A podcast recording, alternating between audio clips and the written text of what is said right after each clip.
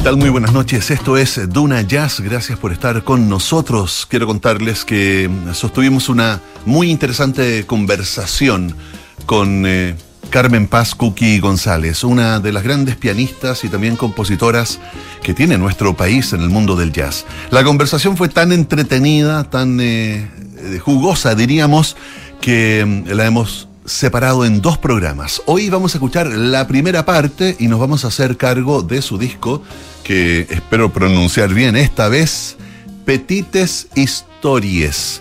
Ese disco del año 2005 es el debut de Carmen Paz Cookie González y esta es la primera parte de la conversación que sostuvimos con ella.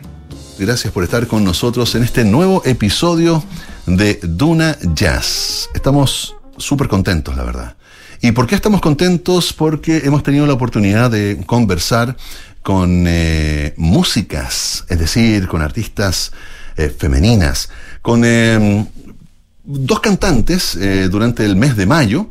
estuvimos primero con Lidvina Simón y luego tuvimos la oportunidad de conversar con Andrea Darrarian. Y hoy día vamos a conversar con una compositora, creadora, pianista.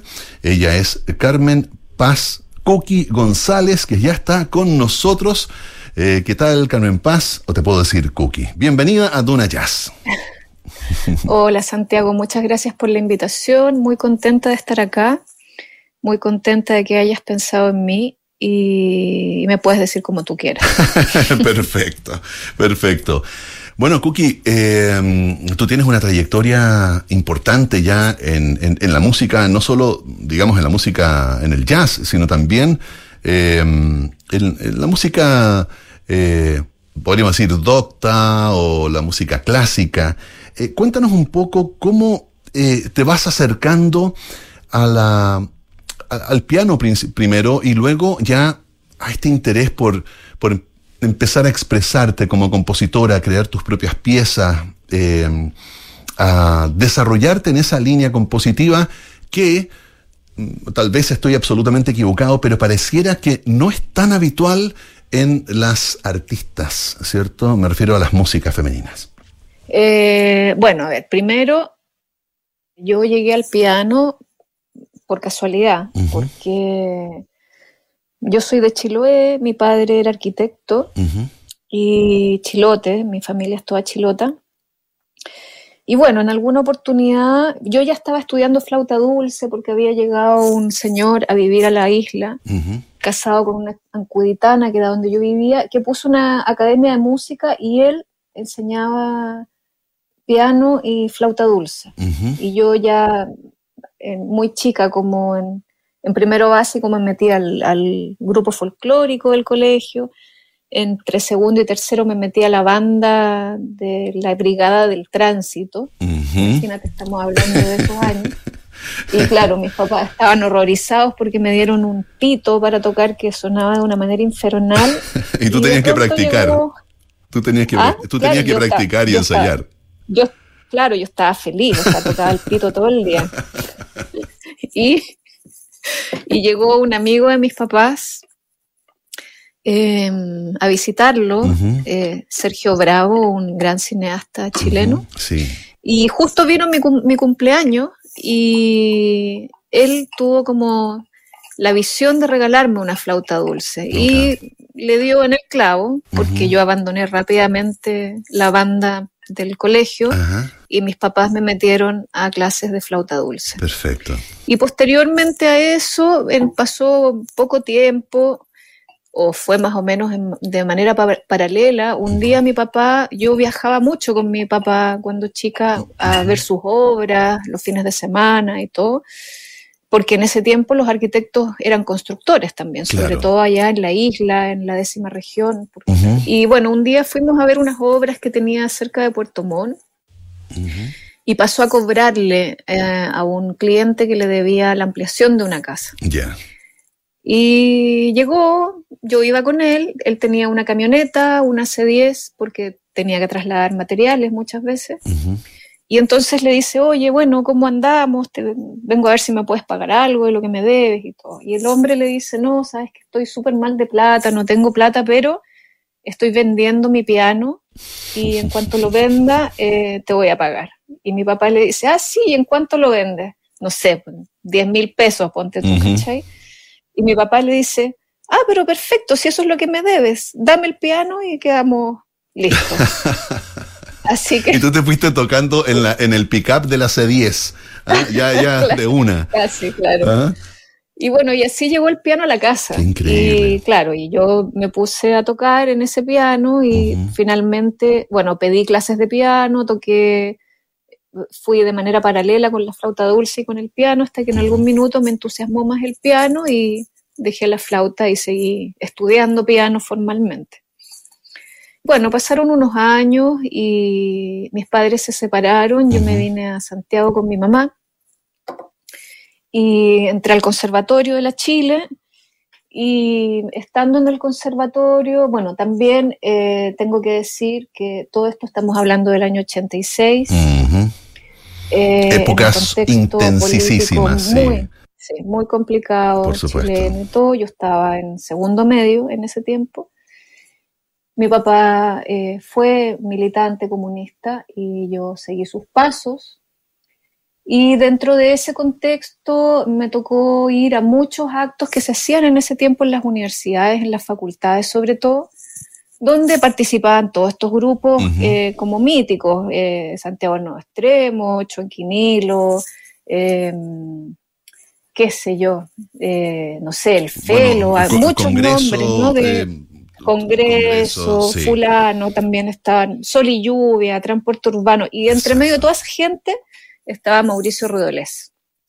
Y Mauricio Rodolés era alguien que muchos de nosotros admirábamos porque era absolutamente eh, rompedor, punky. Total. Era otra cosa, totalmente diferente a lo otro, súper bien también, pero me refiero a que él era súper rupturista. Mm. Venía llegando del exilio en Londres, con una parada que a nosotros no estábamos acostumbrados aquí en Chile.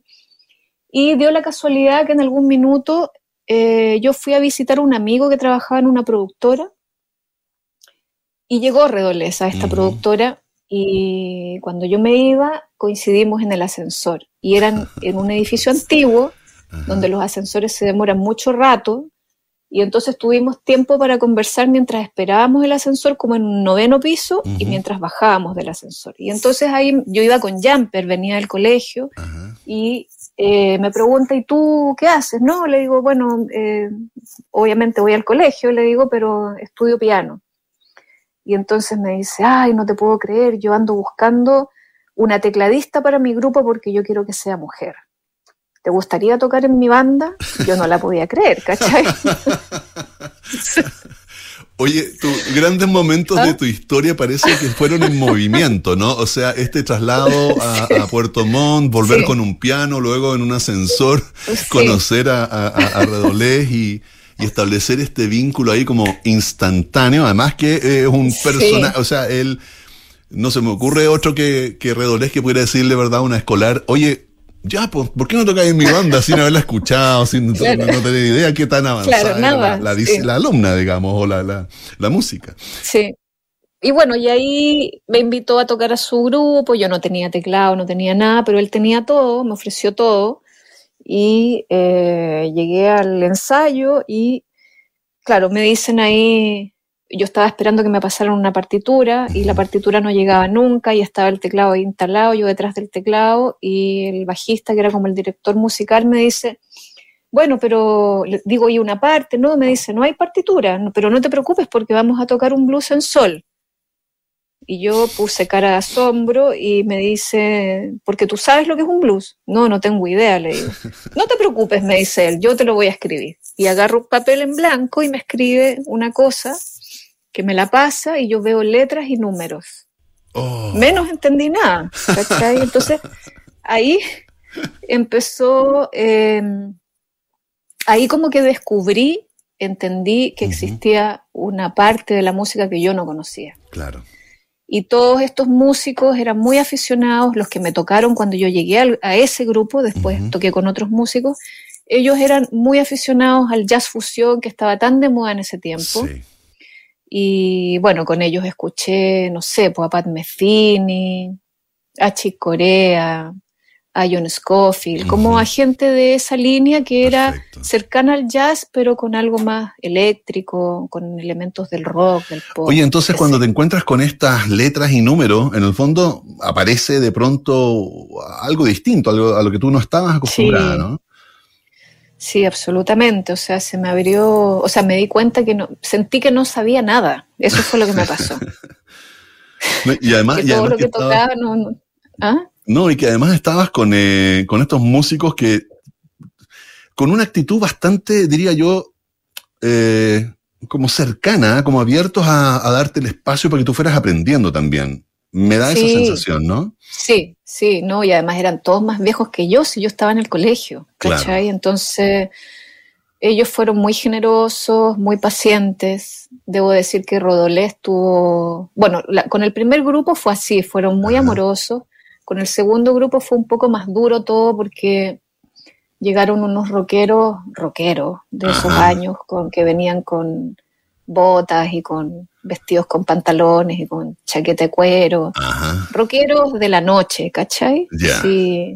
No rockeros de casa bien, que se dedican a tocar, no.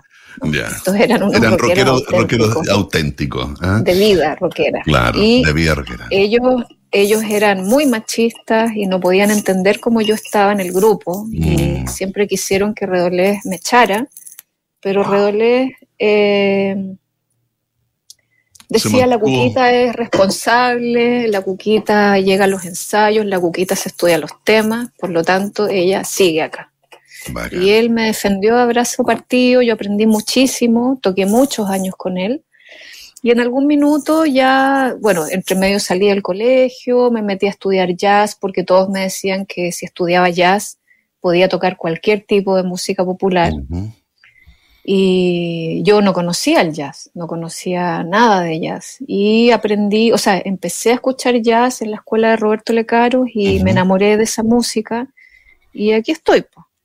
Ese es como el resumen, muy resumen. O sea, eh, pero es una historia alucinante porque, como te digo, está llena de, como de elementos casuales, ¿no? Que te van de alguna manera formando. O sea, después está, está la camioneta, la, la C10, después el, con el piano, después el ascensor y después este encuentro con estos músicos que te dicen, ya, sí, pero toma, empieza y tienen ese espacio como de, que no es tan habitual en el mundo de la música, ¿no? Mm. Eh, como darle espacio para que alguien aprenda cuando la, idea es tocar, ya mm, de claro.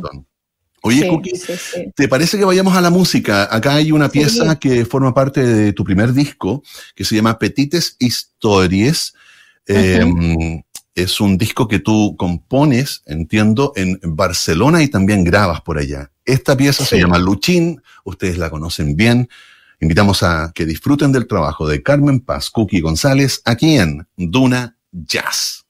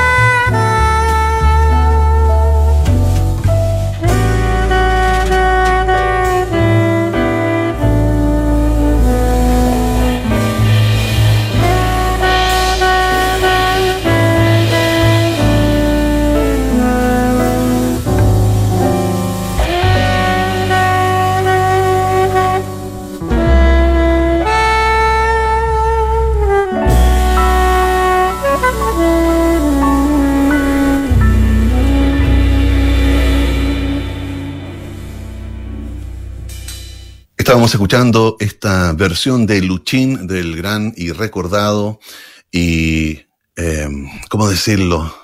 Añorado Víctor Jara en eh, los dedos, en la, en la mente de Carmen Paz Cookie González. Carmen Paz, eh, revisamos hace un momento tu historia de cómo te, cómo conectas con la música, desde tocar el pito ya hasta estar con Redolés tocando blues y después rock. eh, quedamos un poco en el momento en que te, que te eh, vinculas con el jazz y nos decías que eh, todo el mundo te decía en el fondo, oye, si tocas jazz puedes tocar lo que sea. ¿Cómo fue para ti ese conectar con el jazz? El, el, y ¿Cómo te fuiste metiendo en esa escena y de qué manera y quiénes fueron influyendo en tu formación, así como Redolé eh, te influyó en un, en un momento? ¿Quiénes fueron influyendo ya en este otro ámbito eh, que es el jazz? Bueno, por una parte, eh, claro, con Redolés yo me subí al escenario, diga, dijéramos. Eh, por lo tanto, ya tenía bastante experiencia de lo que significaba tocar eh, y me gustaba tocar. Uh -huh. ¿Cachai? Uh -huh. eh, claro, cuando en, entré a estudiar a la escuela de Roberto estaba tocando con muchos grupos y de repente me di cuenta que tenía que parar porque tenía que estudiar. Y uh -huh. cuando empecé a descubrir el jazz, que lo descubrí y lo amé profundamente, a través de Coltrane y de Thelonious Monk, básicamente. Uh -huh. Posteriormente me enamoré de Bill Evans y me di cuenta de que tenía que estudiar, dedicarle mucho tiempo a esta música. Uh -huh. Ahí abandoné todos los grupos que, en los que estaba tocando, incluido Redolés, uh -huh. y me, me encerré a estudiar, a estudiar, a estudiar, a estudiar, a estudiar, a estudiar estuve los cuatro años que duraba la formación en la escuela de Roberto uh -huh. y después de eso eh, me puse a estudiar con Mario. Justamente en esos años volvió Mario Lecaros a, de, uh -huh. de, creo que no me acuerdo si estaba en Barcelona o en Suiza, pero uh -huh. volvió de Europa, dijéramos, sí. y me puse a estudiar con él. Bueno, decir, eh, eh, sol, no, solamente quería acotar que cuando hablamos de Roberto y de Mario, estamos hablando de los hermanos Roberto y Mario Lecaros. Sí, y, sí, perdón. No, no hay problema. Es que, sí. claro, eh, hablar de Roberto y de Mario es como que la gente que conoce la escena del jazz y la historia del jazz en nuestro país, ¿cierto? Inmediatamente conectan, pero para quienes están escuchando, ¿no es cierto?, en este, iniciándose en estas lides, son, bueno, dos figuras esenciales. La familia Lecaros en, completa, ¿cierto? Mm. Los Parra, la música popular, eh, tradicional, eh, mm. ¿cierto? Eh, de nuestro país y los Lecaros también cruciales en el desarrollo de, del jazz. Mm. Bueno, Roberto Lecaros, que nos dejó hace, hace muy poquito. ¿Cómo muy fue para ti sí. la, el momento? Hicimos un homenaje a, a, Roberto, aquí estamos haciendo un pequeño uh -huh. paréntesis. Eh, sí. Esos años de, de, estudiar con él y también con Mario, que mm, me imagino el impacto que tuvieron para que hubieras dejado todo lo que estabas haciendo y sumergirte en, este, mm. en esta música. ¿Cómo fue la, ¿Cuál fue el aporte y cómo era la impronta de, de Roberto, de Mario, en tu formación y en este, esta pasión que parece que nació en ese momento? Mm. Mira, eh, con Roberto fue bien duro estudiar. Uh -huh. eh, bueno, todos lo saben, todos lo dicen. eh, sin embargo, él para mí fue una persona muy importante a nivel personal, sobre todo. Fue un apoyo muy grande. Para mí fue una época bien complicada en la que yo estuve en la escuela. Uh -huh. Eh, y él siempre fue una especie de como papá postizo, que no fue solo conmigo, sino que con muchas personas. Uh -huh. Y yo con él aprendí que había música más allá de la partitura, que uno tenía que, que la música en el fondo la teníamos que tener dentro nuestro, había que entenderla desde ese punto de vista, saber lo que estábamos tocando, pero desde, realmente desde el conocimiento, no desde leer una partitura y, y tocarla simplemente. Uh -huh. que por otro lado, eh, y dicho sea de paso, es una como deformación de la enseñanza tradicional de la música clásica, porque antiguamente, hasta la época, hasta el siglo XIX, los músicos en su totalidad improvisaban. ¿Cachai? Luego lo que llegaba a la partitura era otra cosa, pero era lo que quedaba, pero ellos improvisaban. Mm. Em, entonces, con él aprendí eso y aprendí, eh, en el fondo siento que aprendí lo que era la música con Roberto, que es algo muy importante, más allá de poder haber aprendido rudimentos que todos tenemos que estudiar. Obviamente aprendí cosas también con él, pero lo que yo me llevo, me quedo y siento que tengo es eso, qué es la música, ¿cachai? Cómo enfrentar la música. Eh, que cuando vas a hacer un solo tienes que contar una historia, aunque lo hagas con tres notas, pero estar convencido de que algo estás diciendo. No tocar notas por tocar notas. Él era enemigo de los patrones. Mario también es enemigo de los patrones. Nosotros nunca, los que estudiamos con ellos, nunca estudiamos patrones.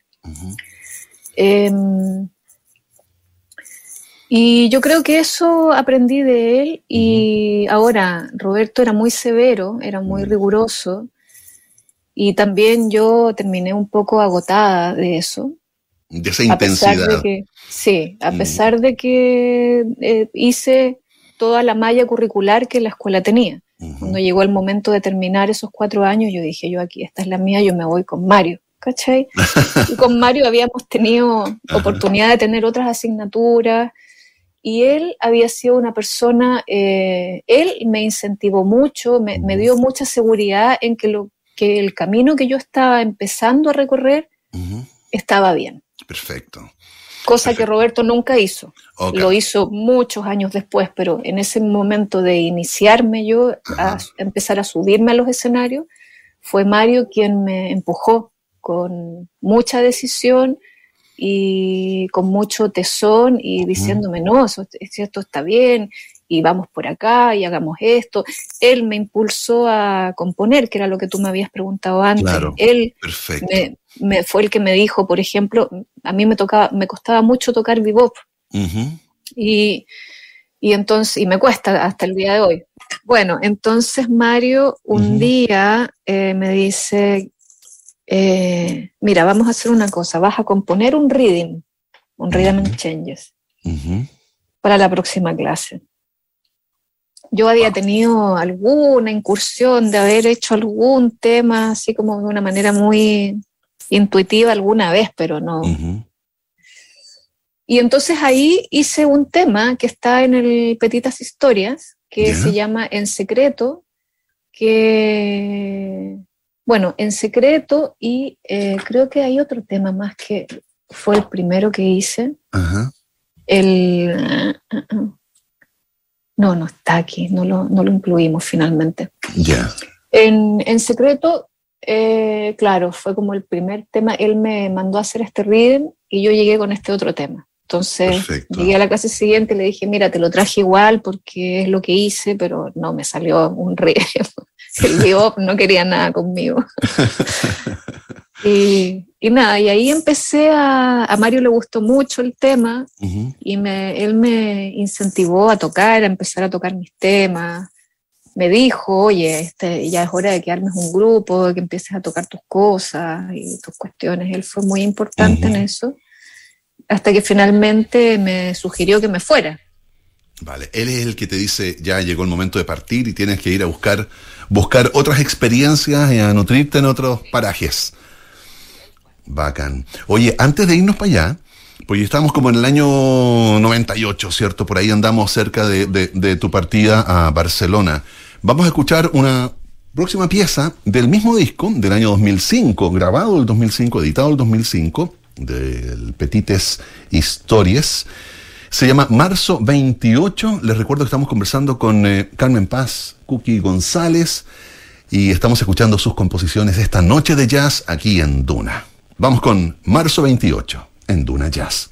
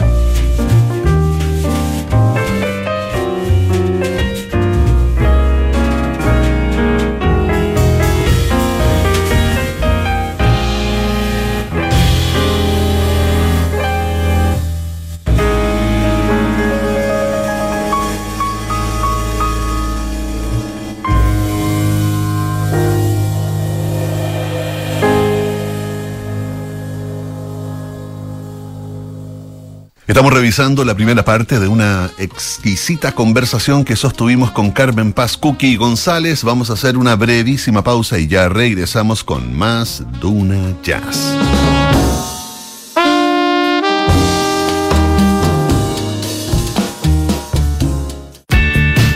Desde las 5 de la tarde, Polo Ramírez y Paula Frederick ponen las tazas sobre la mesa y las historias que nos hacen conversar en Café Duna.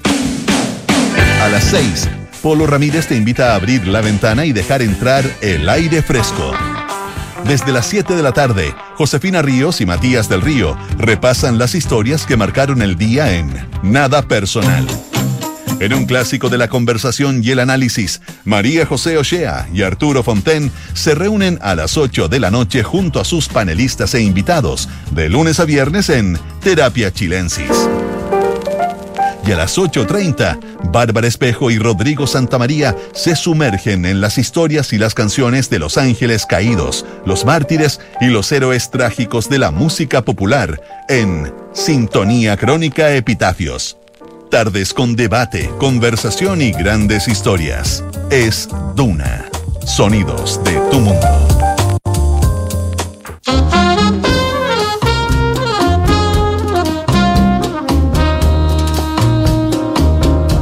Y ya estamos de vuelta. Vamos a continuar con la conversación que sostuvimos hace un par de días con eh, Carmen Paz González. Una conversación que lo cierto es que se extendió como si hubiéramos estado tomándonos un café y hablando de la vida, de la música y del jazz. Espero que sigan disfrutándola tanto como nosotros. Esta noche de jazz estamos conversando con la pianista y compositora Carmen Paz Cookie González. Hemos conocido su historia de formación en la música, después con Redolés, después con Redolés y unos rockeros, luego la formación en el jazz con los hermanos Lecaros. Y quedamos justo cuando Mario Lecaros te dice, Cookie, llegó el momento de ir a, nutrirte a otros... Eh, a otro hemisferio, a otra parte, y decides partir a Barcelona. ¿Qué, ¿Por qué Barcelona? Y cuéntanos un poco de esa experiencia, de ese viaje, que por lo visto fue muy, diríamos, crucial en tu historia de vida y también en tu historia musical. Eh, bueno, el año 97, me parece que fue, sí, 97, eh, hice un viaje con la pareja que tenía en ese entonces y unos amigos, fuimos a Nueva York. ¿Ya? Eh, pensando ya en esta posibilidad de irse. Y bueno, visitamos escuelas, como que yo me vine con un mapa de cuáles eran las alternativas que podían ser, pero claro, era todo muy caro mm. en Nueva York. Mm. Y había que juntar mucho dinero para irse y una vez allá pedir algún tipo de beca, porque en ese entonces el fondar era lejos, lo, o sea, era casi inexistente, mm. ¿cachai? sí. Y no, en ese tiempo no, no te daban plata para estudiar si tú no tenías un título formal. Claro. Menos en una carrera artística. Entonces, eh, bueno, la opción fue... Curioso, ¿ah? Pero no, qué, curioso, el Fondart no te daba plata para estudiar una carrera artística, ¿no? Era como que, perdón. O sea, eh, no, no, o sea, claro, no, no, pero me refiero que en ese tiempo tampoco existían otras instancias. Por ejemplo, estaba la Corfo, que daba becas. Mm. Yo fui con una amiga mía que estudiaba filosofía a hablar con no sé quién, porque su papá no me acuerdo dónde trabajaba y como que tenía un pituto en la Corfo. Y partimos con mi amiga que las dos nos queríamos ir. Y el tipo nos siente y nos dice, ya, pero ustedes qué se quieren ir a estudiar. Y ella, yo filosofía. Y usted, eh, jazz. No, ¿saben qué? Están perdiendo el tiempo acá. Así, fue así. en, la Corporación de Fomento, ¿no? sí. Entonces, Nueva York estaba difícil, Chile, juntar las lucas también estaba complicado, y ahí aparece entonces esta posibilidad de, Barcelona. ¿Cómo se gesta eso? Lo que pasa es que, bueno, yo venía eh, con mucha decisión de juntar plata para irme a Nueva York. Venía con esa idea y empezar a estudiar inglés y toda la cuestión. Y conversando esto con Mario, porque este viaje fue en un verano, cuando volvimos a clases en marzo del 98, esto fue en febrero del 98, eh, le cuento esto y él me dice, mira, deberías, ¿por qué no piensas en Barcelona? También existe Barcelona. Entonces él me cuenta, porque él había vivido ahí, me habla del taller de músicos, me dice, mira, no es Nueva York, pero es una gran plaza para el jazz. El, taller de músicos es una excelente escuela, no sé, bli, bli, bla, bla, me contó unas cuantas cosas y me dijo, y no vas a tener la, primero es más barato y segundo, no vas a tener la dificultad del idioma. Del idioma. Mm.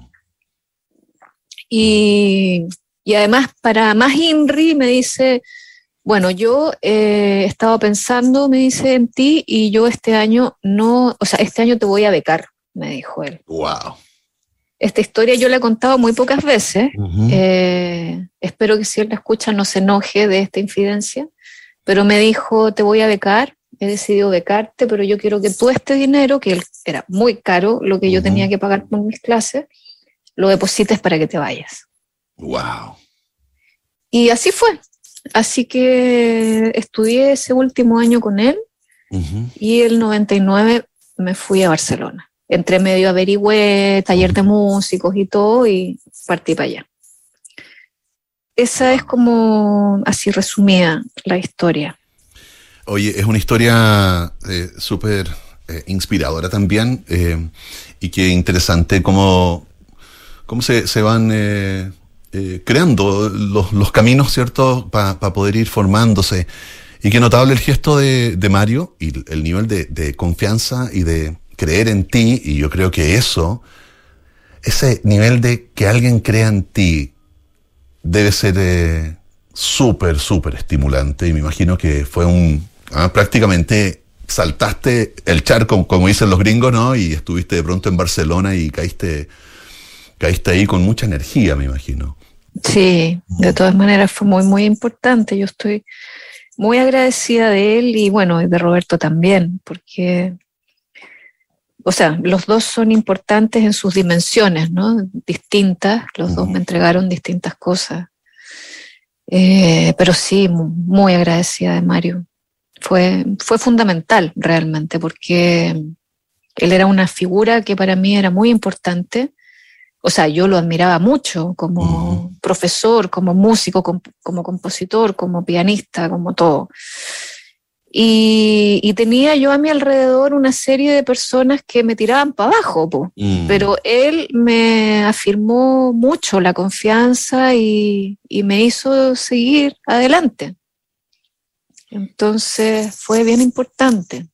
Bien, bien importante. Bueno, y allá es donde se van gestando estas pequeñas historias que finalmente son recogidas, ¿cierto?, en el disco Petit Histories del año 2005. Vamos a escuchar ahora Blues al Matí o La culpa fue de Monk. Esto es el trabajo de Carmen Paz, Cookie González. Les recuerdo que estamos en Duna Jazz disfrutando del trabajo de esta gran compositora y pianista chilena. Vamos a Blues al Matí en Duna Jazz. Ya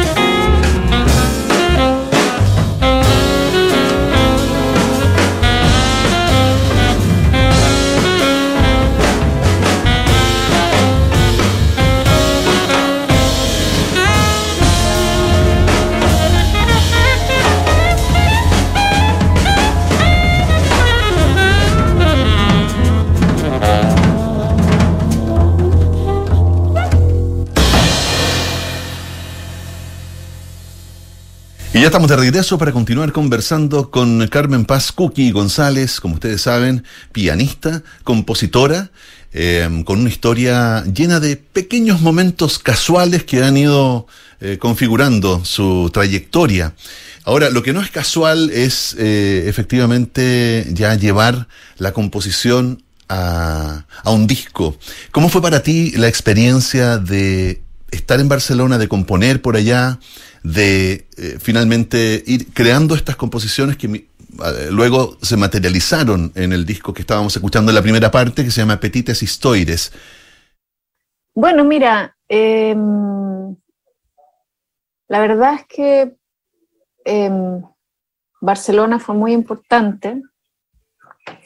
Viví muchos años ahí, eh, hay muy, muy buenos músicos en Barcelona, hay una movida de jazz tremenda. Yo te diría que es como la capital del jazz de Europa, Barcelona, sin lugar a dudas. Tal vez Berlín últimamente está como más de moda y todo, pero en Barcelona hay un, un, gran flujo de músicos de todas partes del mundo. Eh, los músicos catalanes son muy buenos músicos, los músicos españoles son muy buenos músicos. Y eh, en Barcelona, por otro lado, también confluyeron una serie de circunstancias importantes que hicieron que esta ciudad fuera un poco semillero de músicos de jazz. Em, para allá, o sea, cualquier músico de jazz eh, que sea español tiene su pasada por Barcelona. Vale, perfecto. Em, en algún momento, eh, bueno, ahí está la familia Rossi, eh, los, hermanos Rossi, donde está, bueno, estaba Mercedes Rossi, que falleció muy tempranamente, que era pianista. Em, está Jorge Rossi y Mario Rossi. Jorge es baterista, Mario es contrabajista. Y tanto Jorge como Mario fueron a estudiar a, a Nueva York. Vale. Y en Nueva York conocieron a Brad Meldau. Wow. Mm. Y yo te estoy hablando cuando ellos tenían 18 años, 20 años, y se pusieron a tocar y Brad estuvo durante sus primeros años de carrera yendo a pasar largas temporadas a Barcelona. Y Jorge Rossi, que fue finalmente el que se quedó mucho tiempo en Estados Unidos porque eh, fue el baterista de Brad Meldau en todos los primeros discos del trío de Brad Meldau son con Jorge Rossi. Em, él fue llevando mucha gente eh, muy nueva que iba saliendo del horno eh, neoyorquino hacia Barcelona a hacer talleres, a hacer seminarios, a tocar.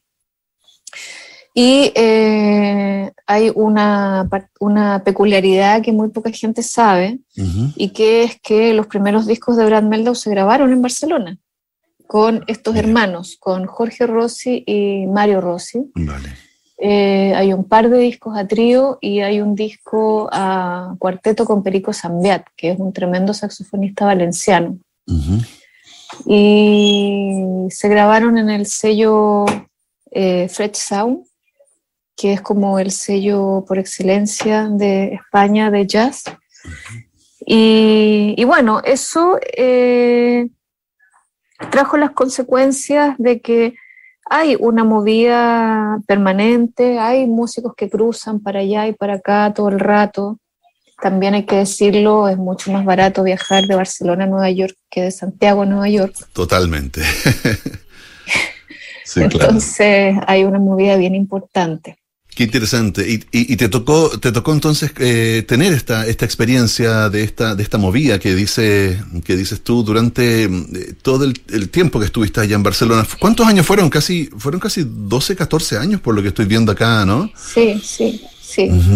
Sí, 12 y algo, sí. Eh, sí, fue un rato largo. Eh, claro, me tocó ver todo eso, me tocó ver a músicos de diversos lugares del mundo, tocar, tocar también con gente de muchos lados. Eh, y, también me tocó una cosa muy bonita, que fue que cuando yo me fui, eh, no sé si tú recuerdas, pero el año 2000 se unificaba la Unión Europea, los países europeos, se, se producía esta unificación y al poco tiempo vino el cambio de moneda, el euro. Te tocó vivir toda esa experiencia. Claro, exacto. Aún tenemos algo de tiempo para escuchar una última pieza del disco Petites Historias. Creo que ahora sí lo dije bien. Esto se llama Bad en Duna Jazz.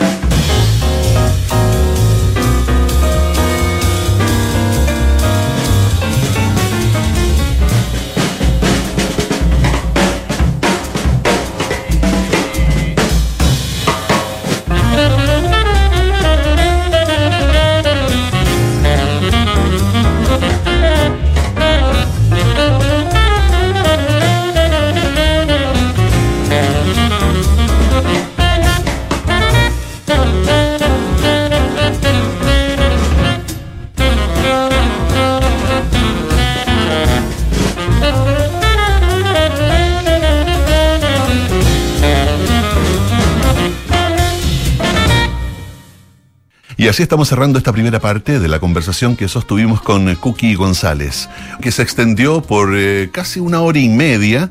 Eh, la tenemos íntegramente registrada y aprovechando que ella es una de las grandes exponentes del jazz femenino en nuestro país, quisimos darle ahí dos instancias, dos programas dedicados al trabajo de esta notable compositora y pianista chilena. Así que el próximo sábado, la segunda parte, y ya con el disco Colores del año 2011 que salió a la luz el año 2015 a través de Animales en la Vía. Eso será la próxima semana. Continuaremos conversando con Cookie González aquí en Duna Jazz. Que disfruten el resto del fin de semana.